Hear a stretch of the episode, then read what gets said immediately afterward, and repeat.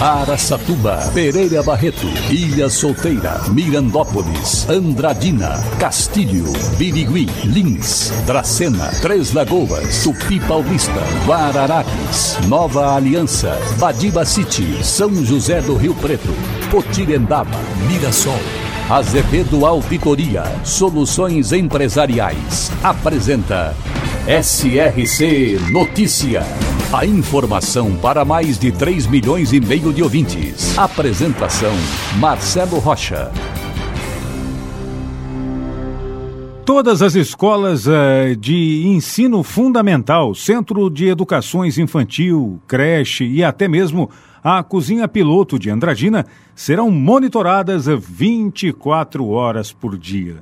Segundo o secretário de Obras de Andradina, Geraldo Pila, todas as unidades da rede municipal de ensino de Andradina contarão com um novo sistema de segurança para garantir não só a proteção ao patrimônio, mas também a segurança de funcionários e alunos envolvidos.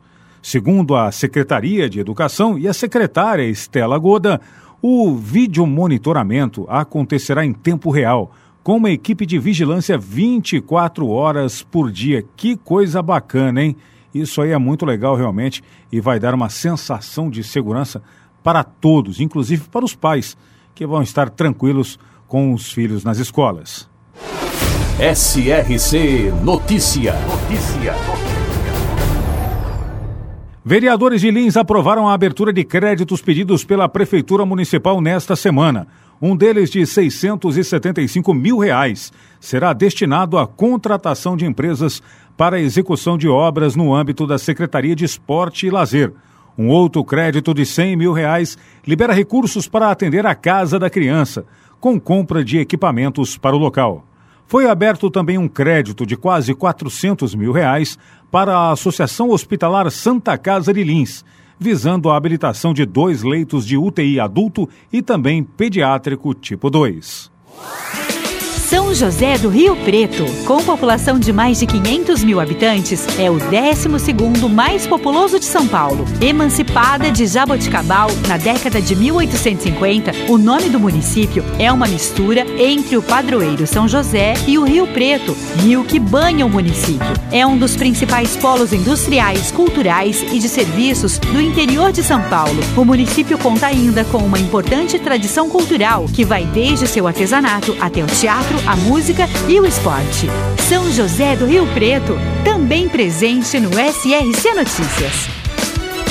O Departamento Municipal de Trânsito de Mirassol informa que o cruzamento entre as ruas Rui Barbosa e Aristides Abacan, sentido centro, estará interditado neste sábado, das duas horas da tarde até as 10 horas da noite. O motivo é que a Sanesol irá efetuar reparos na rede local de água. Por essa razão, não pode ocorrer o estacionamento de veículos na rua Rui Barbosa, ambos os lados da via, hein, pessoal? No trecho entre as ruas Aristides Bacan e Antônio Prado. A partir das duas da tarde até o término da intervenção, esse trecho passa a ter sinalização para os dois fluxos lá para o pessoal trabalhar direitinho, recuperar e fazer tudo certinho. A explicação foi dada pelo diretor da pasta, Milton Zanini. E agora, Tupi Paulista é notícia, repórter Eduardo Costa. Uma mulher de 43 anos morreu após ser esfaqueada pelo próprio marido na manhã desta última sexta-feira, 18, em Dracena. O crime foi na residência do casal, no bairro Bortolato 2, por volta das 8h25 da manhã. Segundo a Polícia Civil, também moram na casa um dos filhos do casal e duas netas que eram criadas por eles. O casal não tinha histórico de violência. De acordo com a Polícia Militar, quando a equipe chegou ao local, a vítima estava caída na garagem, com o marido também caído ao lado.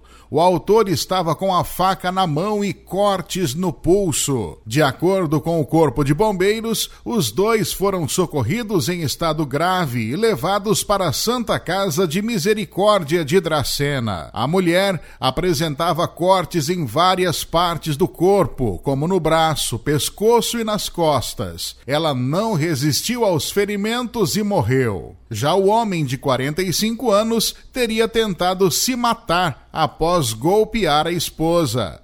Ele foi encaminhado ao centro cirúrgico em estado grave. Segundo a PM, ele tinha ferimentos nos pulsos, no pescoço, no tórax e também no abdômen. Ainda conforme a PM, o motivo do crime teria sido passional. A titular da Delegacia de Defesa da Mulher, Luciana Falcão Mendes, afirmou que o crime foi cometido quando havia apenas o casal na residência. Após esfaquear a mulher, o homem ligou para o filho e disse: Me perdoe, me desculpe, eu matei sua mãe. O caso foi registrado como feminicídio na delegacia da Polícia Civil, que já deu início às investigações para esclarecer o crime. O filho disse para a titular da Delegacia da Defesa da Mulher que atualmente o homem aparentava estar com muitos ciúmes da esposa. Eduardo Costa, SRC.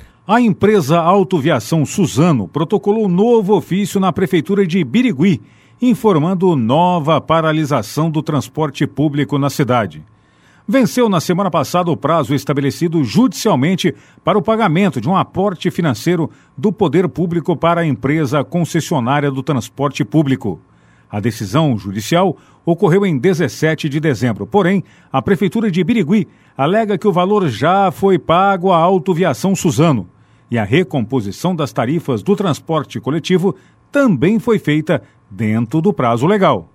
Em nota enviada à imprensa pela assessoria da Prefeitura, o Poder Público informa que está tomando todas as providências para a contratação de uma nova empresa para fazer a prestação do serviço do transporte coletivo na cidade de Birigui.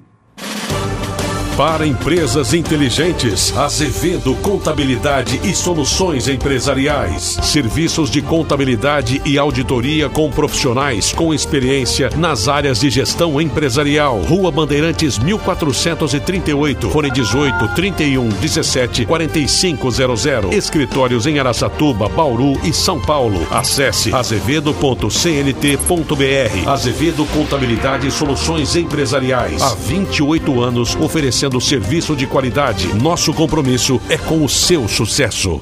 Em decreto publicado na edição extra do Diário Oficial do Estado de São Paulo, o governador João Dória liberou o uso das máscaras em todos os ambientes, tanto aberto quanto fechados. O decreto tem efeito imediato com isso, fica liberado o uso de máscaras em locais como comércio, shopping center, lojas, escritórios, salas de aulas, agências bancárias, casas lotéricas, empresas, entre outras. Aliás, em todo lugar agora é permitido não usar a máscara. A exigência do uso das máscaras ainda existe, por exemplo, no transporte público. Nas grandes cidades, por exemplo, no metrô e nas outras cidades no transporte público, no transporte aí urbano, nos ônibus, quer dizer, né? E também nas unidades médico-hospitalares. Se você for num hospital, tanto fazer visita como uma consulta ou uma UBS, num, uma UPA, num pronto atendimento qualquer, aí sim, meu filho, tem que usar máscara. Do contrário, tá liberado. O decreto não proíbe o uso das máscaras, mas sim tira a obrigatoriedade de utilização na maior parte dos ambientes. Que beleza, hein? Isso é muito bom. A gente vai voltando aí até a vida um pouco mais normal. E a Secretaria Municipal de Educação e Cultura de Três Lagoas entregou durante a primeira semana do ano letivo de 2022 os kits escolares para mais de 16 mil crianças e adolescentes devidamente matriculados na rede municipal de ensino. Essa é a primeira entrega de materiais escolares que, a partir deste ano, passa a ser entregue também no segundo semestre do ano letivo. A Secretaria realizou um estudo da demanda que apontou que o começo do mês e o começo do segundo semestre letivo, a maioria dos estudantes já haviam consumido todo o material escolar recebido no início do ano. De acordo com a pasta, diante desses dados e cientes uh, de que a necessidade e esse momento que o país continua, a pandemia, que deve virar endemia, está enfraquecendo e está melhorando, mas é ainda muito interessante essa história. Entrega o kit no começo do ano, entrega o kit depois no segundo semestre, muito bem pensado, uma ideia da secretária de Educação, Ângela Brito, muito interessante e que outros municípios também deveriam adotar. Marcelo Rocha, é CRC. Azevedo Auditoria Soluções Empresariais apresentou SRC Notícia.